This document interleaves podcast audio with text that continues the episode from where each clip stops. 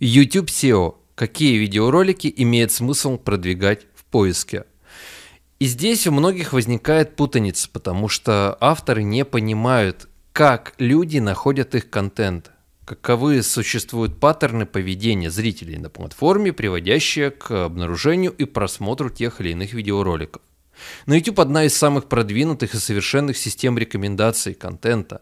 Соответственно, когда зритель открывает главную страницу, ему уже рекомендуются видеоролики, которые потенциально ему будут интересны. Когда зритель начинает просмотр какого-либо видеоролика, справа в колонке похожих рекомендованных видео у него подборка другого релевантного материала. Часто зрители путешествуют по системе рекомендаций и продолжают смотреть различный контент. Это все не про поиск. И в общем и целом для многих ситуаций поиск не имеет смысла, как следствие классическая SEO, Search Engine Optimization, тоже не имеет смысла. Но есть ряд тем, ряд направлений, подходов, когда действительно поисковый трафик на YouTube может дать существенное преимущество в развитии вашего канала. Давайте разберем некоторые примеры. Пример номер один. Если мы говорим про так называемый evergreen контент или вечно зеленый контент, то ролики в стиле «Как сделать что-то», инструкции, рекомендации, конкретные советы, эм, гайды. Это все часто находится именно через поиск. Как поменять лампочку, как поменять батарейку в ключе, как завязать галстук, как э, заправить картридж э, и так далее. Огромное количество запросов на тему, где люди ищут какие-то гайды, ответы на вопросы, инструкции, рекомендации – такой контент отлично подходит для продвижения через поиск, потому что вряд ли кто-то будет э, увлекаться тем, что он смотрит видеоролики с ответами на конкретные ситуационные вопросы, возникающие только по потребности. Конечно, есть и такие, но их немного. Поэтому вот такие ролики отлично продвигаются и оптимизируются под э, поисковую выдачу. Еще один неплохой вариант это некоторые, подчеркну, некоторые коммерческие запросы по достаточно узкотематическим и узкопрофильным направлениям, где именно вряд ли будет интерес со стороны невовлеченных зрителей. Например, э, там какие-то э, специфические методы лечения, специфические знания по химии, физике, может быть, производственные процессы потому что такой контент может отображаться не только в поиске YouTube, где, кстати, зачастую его и не будут искать, потому что э, механизм попадания людей на такой контент иной, а такой контент будет, например, отображаться в поиске в Гугле или в другой какой-либо поисковой системе. Соответственно, мы получаем здесь следующее.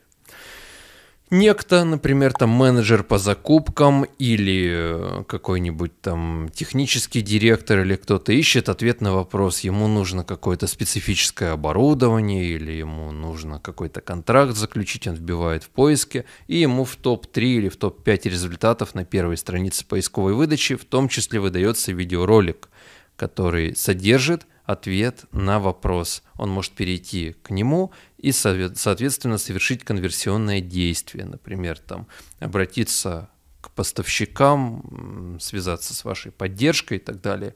Это бывает нужно. Но опять же, важно понимать, например, занимаетесь вы строительством домов из клееного бруса или что-то подобное. Если вы будете выпускать контент, который будет оптимизирован только под э, поиск, при помощи методов поисковой оптимизации, то это существенно сократит вашу аудиторию. Там, грубо говоря, эм, заказать строительство дома в Москве там, или строительство домов из клееного бруса Москва, там какие-нибудь такие названия и подобные SEO-фишечки будут применяться. Это не то, что нужно.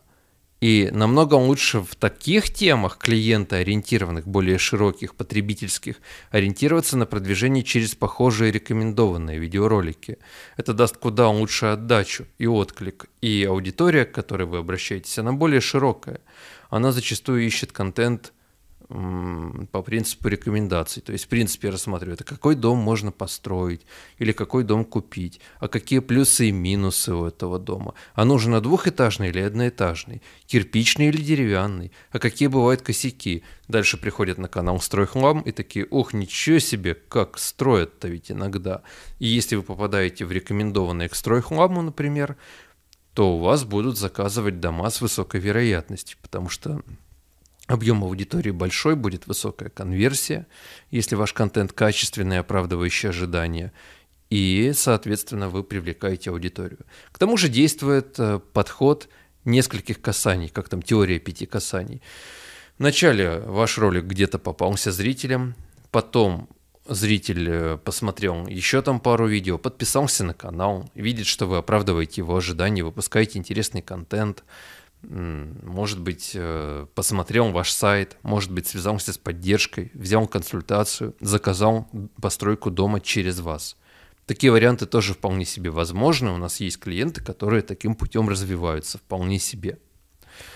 И это хороший подход. Он сочетает в себе и продвижение через рекомендованные видео, и для некоторых особо узких направлений продвижение через поиск. Не надо говорить, что есть только одно, есть только черное и белое. Мы всегда балансируем так или иначе контент. При продвижении через рекомендованное видео в некоторых тематиках, например, в названии ролика, может вообще не использоваться ключевой поисковый запрос. Но ролик будет набирать много. При продвижении под поиск принципы и подходы совсем другие.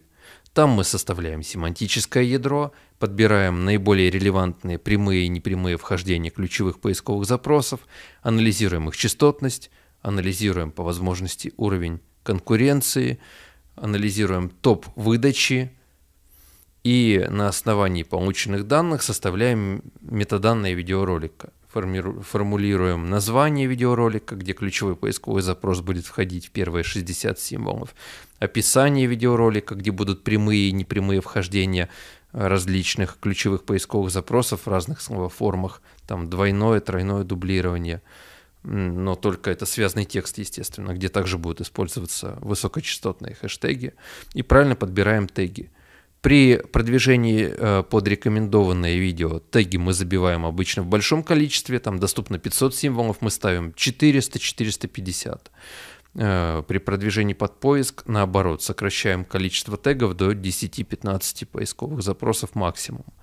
Обычно меньше, э, чтобы охватить только конкретно релевантные целевые поисковые запросы, которые отражены в семантическом ядре и в других метаданных конкретно этого видеоролика. И очень важно давать в самом видео конкретный ответ на вопрос, который задает пользователь, который хочет э, при помощи своего поискового запроса найти ответ на этот самый вопрос. Если вы можете этого добиться, тогда вы оправдываете ожидания зрителя. Для YouTube еще очень важно, если зритель зашел в поиск и попал на ваш видеоролик, то посмотрев его, он продолжает искать ответ на свой вопрос, переходя по другим роликам, или же нет, или он удовлетворяется и, соответственно, принимает какое-то решение. Это тоже один из значимых факторов ранжирования, коих множество, в принципе. По этой причине очень важно делать э, правильную оптимизацию, понимать ваш конкретно вот ролик, который вы сейчас оптимизируете – он под более широкую аудиторию или он под более узкую? Это вечно зеленый запрос или это какой-то ситуационный запрос? Может, это хайповая тема?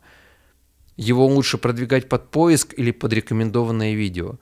Важно дать себе ответ на этот вопрос и, исходя из этого, реализовать ту стратегию, которая обеспечит лучшую оптимизацию видеоролика и будет эффективной в каждом конкретном случае. Не заблуждайтесь. Это звучит просто, но по факту смотришь, люди совершенно какие-то широкие темы пытаются оптимизировать под поиск. Или под рекомендованные видео оптимизируют какие-то узкие, нишевые, коммерческие запросы, думая, что кто-то будет это смотреть. Притом там высокий порог вхождения, нет э, понимания для широкой целевой аудитории, что там происходит. Это все выливается в то, что такой контент становится недоступным, даже если он куда-то попадает в рекомендации, его невозможно там смотреть и неинтересно. Важно действовать в этом отношении адекватно, не подменять понятия, не путать методы продвижения, не путать цель вашего видеоролика. А так нужно подходить э, к этому системно, разработать те ключевые поисковые запросы, под которые нужно снять видеоролики, понять потребности целевой аудитории, отснять ролики, убедиться, что эти ролики удовлетворяют эти потребности, оптимизировать их под поиск, публиковать на регулярной основе, комбинировать, насколько это возможно в вашей тематике, с видеороликами под э, рекомендованные видео. И тогда ваш канал будет развиваться гармонично, и вы будете получать адекватный вашей нише трафик. Если вы хотите, чтобы мы с вами вместе составили стратегию развития, обсудили это с другими участниками, которые развивают свои каналы, подключайтесь к нашему проекту YouTube каналов развития, в том числе на иностранном YouTube. Ссылочка будет в описании. И будем решать эти задачи вместе. С вами я, Коноден. Мы говорим про YouTube. Подписывайтесь. Пока.